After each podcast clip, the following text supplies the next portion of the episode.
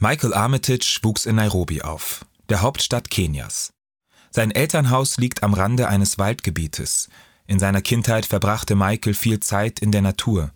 Wilden Tieren gegenüber behielt er dabei stets eine gewisse Ehrfurcht. In Kenia lebt rund ein Dutzend Affenarten. Paviane sind darunter weit verbreitet.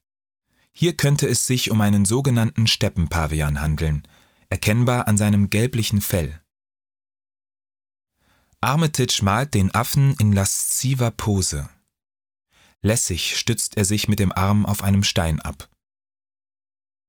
Armitage bedient hier eine althergebrachte Vorstellung von Afrika, das mit Wildnis und Exotik assoziiert wird.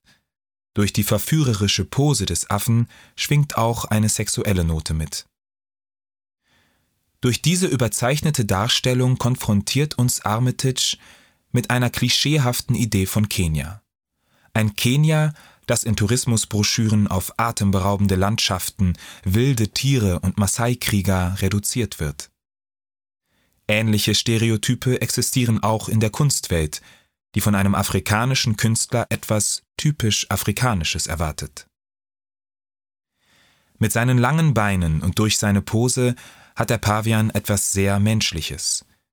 In vielen seiner Werke spielt Armitage mit der Ähnlichkeit von Mensch und Tier. Tiere nehmen menschliche Züge an, doch genauso verkörpern Menschen auch tierische Eigenschaften. Auf diese Weise hält Armitage uns den Spiegel vor und offenbart, wie nah uns eine vermeintliche Exotik oft sein kann.